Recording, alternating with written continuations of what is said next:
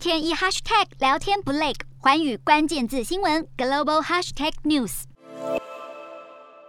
成堆的玉米经由管线输送到卡车上，在俄军撤退后，乌克兰北部城市切尔尼戈夫郊区的谷仓终于重新开始运作。乌克兰已经几乎完成春季播种，但受到战争影响，面积比去年少百分之三十。埃及农民则是在忙着收割小麦，在小麦价格飙涨之际，要借由提高收成，减少对进口的依赖。联合国世界粮食计划署已经表示，俄罗斯封锁乌克兰南部黑海的所有港口，让乌国的谷物无法出口，形同对全球粮食安全宣战。尤其七八月，乌克兰又会有新收成，但港口却持续停摆。波兰总统杜达也说，这会造成严重的全球粮食短缺。杜达忧心，如果非洲爆发饥荒，难民恐怕会涌入西班牙等欧洲南部国家。欧盟执委会主席范德赖恩则是痛批俄国把粮食当武器。范德赖恩说，欧盟必须与俄国进行对话，让乌克兰的小麦等谷物能够顺利出口。只是不止谷物，为了避免国内糖价飙涨，传出全球最大的砂糖生产国印度打算限制砂糖出口，这将会是印度近六年来首度针对糖的出口进行管制。马来西亚则是从六月一号起要暂停三百六十万只鸡出口，以确保国内供应。邻国新加坡首当其冲，因为新国三分之一的鸡肉是来自大马，新加坡供应商不止开始囤鸡肉，招牌料理海南鸡饭价格也喊涨。